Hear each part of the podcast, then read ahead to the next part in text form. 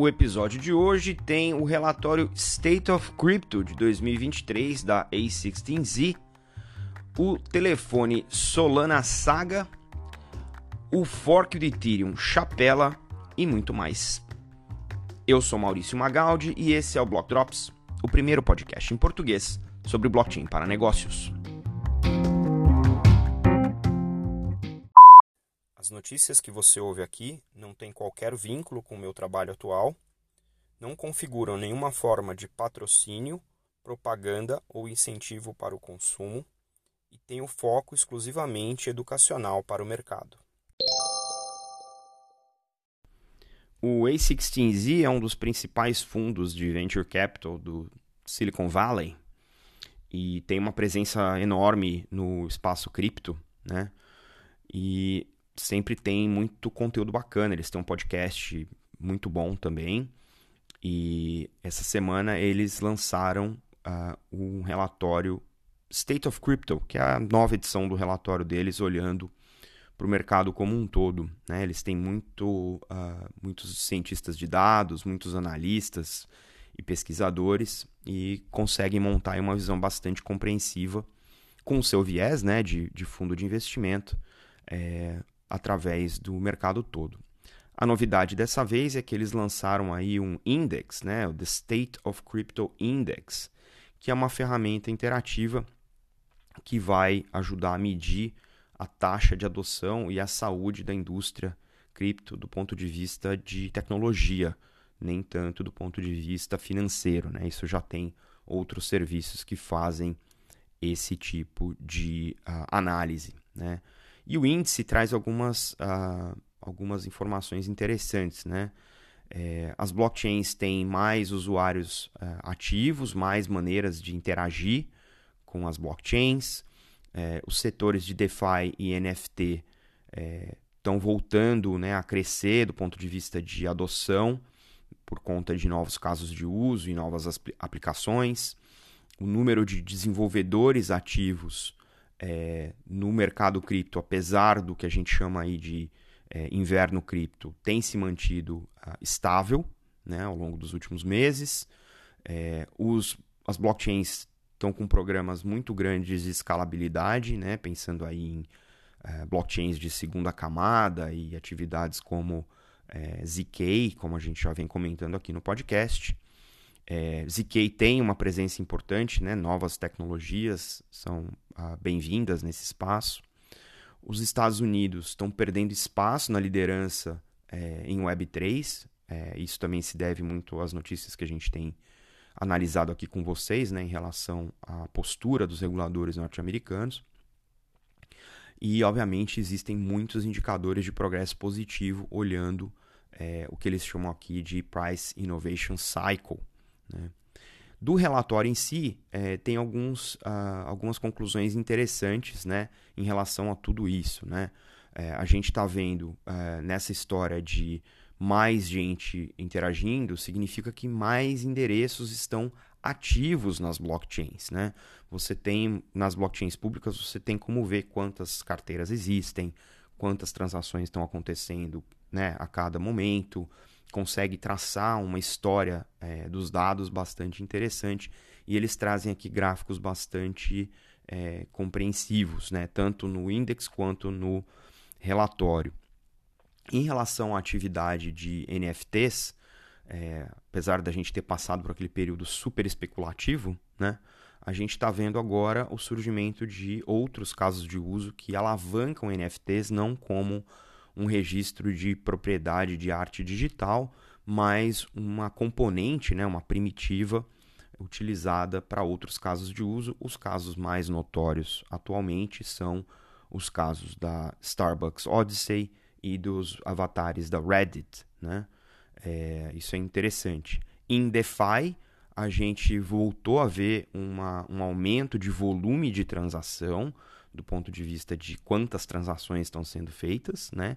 mas também é, a negociação de cerca de 100 bilhões é, de dólares mensais, né? o equivalente a 100 bilhões de dólares mensais nas chamadas DEXs, as exchanges descentralizadas. Né? O surgimento de É, plataformas como a Lens, onde os criadores conseguem monetizar o seu engajamento, também faz bastante diferença. E, obviamente, é, já somos uma indústria do ponto de vista de inovação, porque a gente não tem êxodo de desenvolvedores. Os desenvolvedores que vieram, ficaram e estão trabalhando em coisas como novas aplicações, novas ferramentas de escalabilidade, os IKs todos, né, que são super importantes e estão espalhados no mundo. Isso que é interessante, tem mais diversidade de desenvolvedores né, ao redor do mundo e isso é um indicador positivo para quem está nessa indústria. Então, recomendo aí que vocês possam uh, baixar e fazer a sua própria análise desse relatório, que está muito bacana e é um indicador positivo de onde a gente está movimentando essa nossa indústria.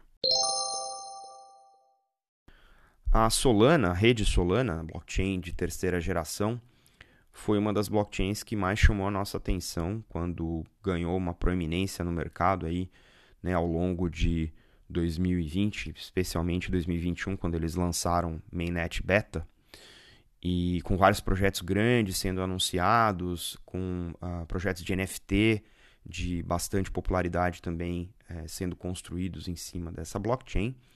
Mas a Solana vem passando por um momento razoavelmente delicado, né, com uh, interrupção de funcionamento. Eh, a gente entende que é beta, mas já é um ecossistema com bastante TVL, né, bastante dinheiro é, investido né, e circulante nessa blockchain. E um movimento curioso é, de, um, de um, uns tempos para cá, cerca de um ano, é o movimento uh, do Solana Phone, conhecido como Saga.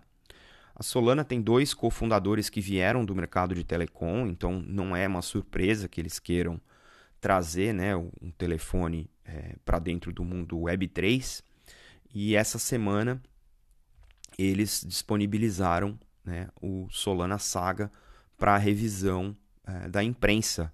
E aí eu peguei esse artigo aí da Jacqueline Melanek, né, da TechCrunch, para comentar para vocês. Né? Então, uh, com o anúncio desse uh, fone, é um, é um fone Android, né, que agora começa a ser distribuído para teste. Né? Esse fone é o Solana Saga ele foi é, concebido para fazer com que os produtos e serviços baseados em cripto fossem mais acessíveis para os usuários através de uma, um hardware, né, de uma interface que fosse, é, aqui entre aspas, nativa para essa infraestrutura de dados. Né? Então, tem uh, um, um, apelo aí para quem é nativo desse segmento. Né? Então, ele está pensado em ser um dispositivo é, que vai custar mil dólares. Vem todo bonitinho, embalado aí numa caixa preta, que tem o um telefone, um cabo é, de carregamento USB-C e tem um, uh, um cartão com a seed phrase física para que você possa é, escrever aí né, a sua frase de segurança de recuperação é, seed phrase, para quem não conhece, né, ou, ou as frases sementes, são a sequência de palavras aleatórias que você precisa registrar para acessar as chaves da sua carteira cripto.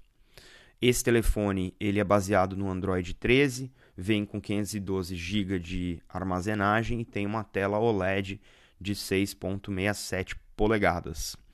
O setup é muito parecido com a experiência do Android, envolve configurações básicas, etc. E segundo a Jacqueline, ela utilizou aí o, o Saga né, como o seu telefone de trabalho ao longo de alguns dias. É, a bateria durou cerca de um dia e meio, né, começando aí numa segunda-feira a 82% e uh, durando até uns 4% numa quarta-feira. É, parece que é uma bateria bastante é, é, resistente aí, pelo menos, né, saindo aí da caixa. O fone tem uh, uma adaptação para wallets, que são parte né, do, do stack da Solana, chamado Solana Mobile Stack, é, e tem uh, infraestrutura para conexão com dApps, então você consegue conectar dApps nessa wallet através desse dispositivo. É muito parecido com a MetaMask e tem uh, uma conexão, um botão de conexão para o cliente né, no desktop. Então tem uma aplicação de desktop também que deve servir aí como uma proxy do telefone.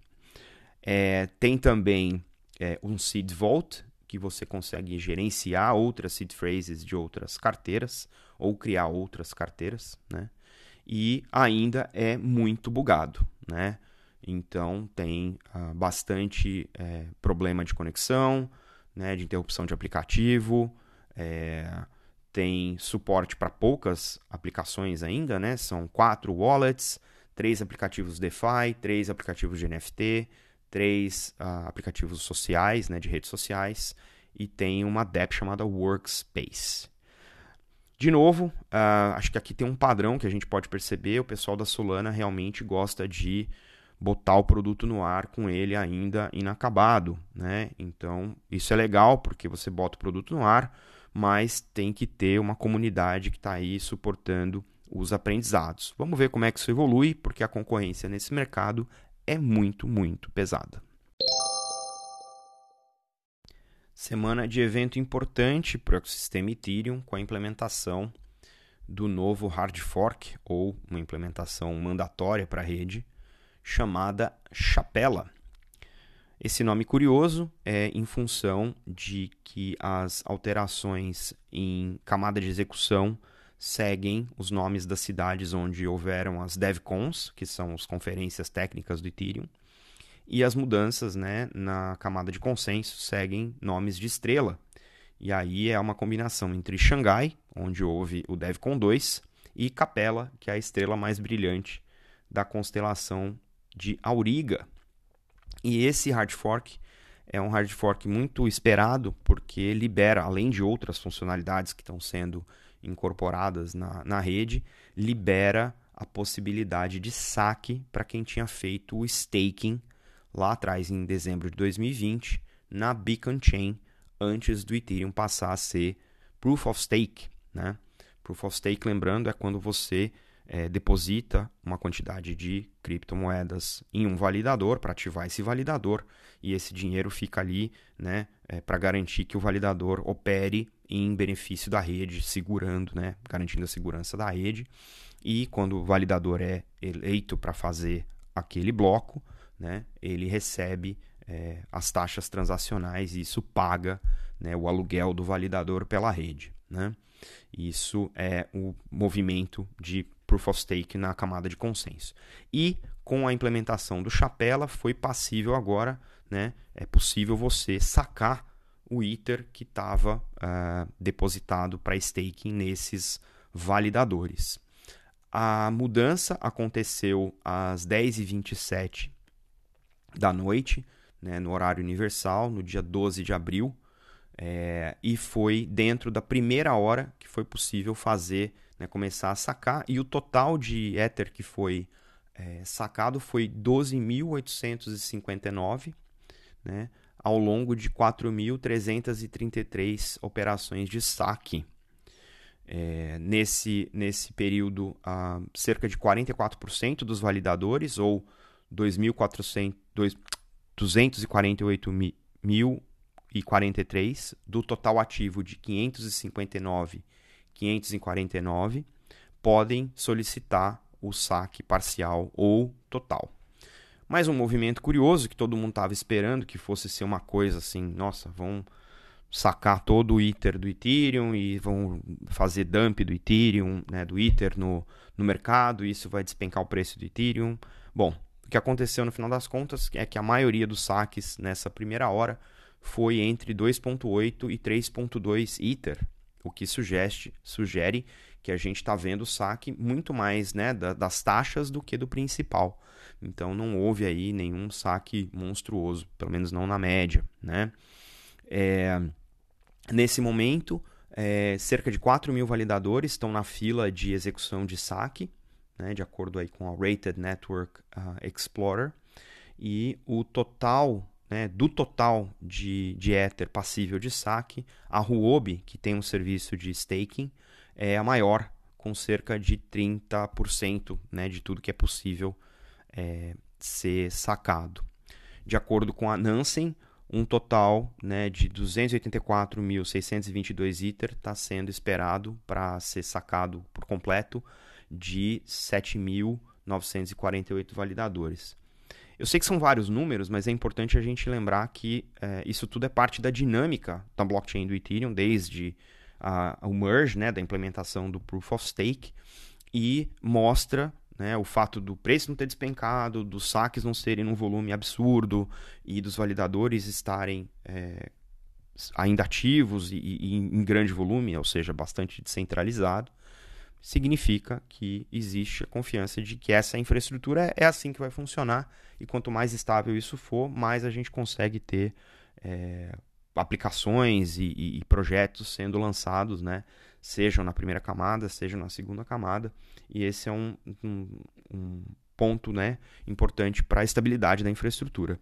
E bacana também saber que foi mais um fork, mais um hard fork né, da, da, da comunidade que não teve soluço nenhum. Né? E aí a gente volta a falar que infraestrutura tem que ser boring, tem que ser tedioso, tem que ser sem notícia. Né? No news is good news quando a gente fala de uma infraestrutura que tem a ambição de trazer a economia global né, para dentro, como são as blockchains. Então, parabéns aí para o time da Ethereum Foundation.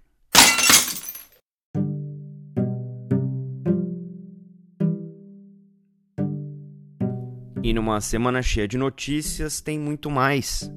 O banco suíço Pulse Finance anunciou que vai oferecer cripto aos seus clientes através de uma parceria com o Signum Bank. A Cofound tokenizou um hotel em Bali no valor de 10 milhões de dólares utilizando a plataforma Tokeny. O regulador americano de securities, a SEC, está indo para cima de DeFi como se todos os DeFis fossem securities, estendendo aí o seu mandato. A Mastercard anunciou que o Artist Pass, o programa para artistas, vai usar CrossMint, que facilita o onboarding e atinge 40 mil artistas. A Argentina passou uma lei que aprova futuros de Bitcoin. A Associação Internacional DCMA, ou Digital Currency Monetary Association, anunciou uma CBDC chamada Universal Monetary Unit, também conhecida como Unicoin. No Comitê do Congresso nos Estados Unidos, eles publicaram aí uma prévia das leis das stablecoins. A Uniswap DAO aprovou o deploy do protocolo na ZKVM da Polygon. E o Twitter fez uma parceria com a corretora cripto eToro para oferecer diversos serviços financeiros dentro do aplicativo.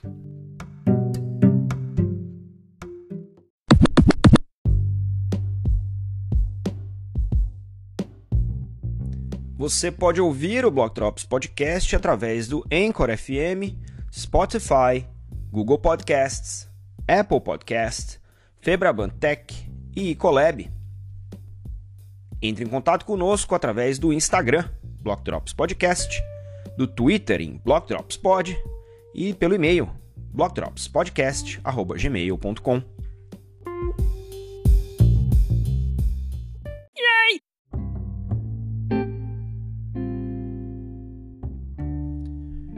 E os salves de hoje, para quem compartilhou os links que você encontra na descrição do episódio, vão para Paul Brody, Jason Yanowitz, Jacqueline Melanek, Jeff Prestes, Carlos Arena, Rodrigo Fernandes Toza, Aaron Stanley, Labib Ben Mimon, Alex Pavlovski, Sati Kamiya e Tomer Nev.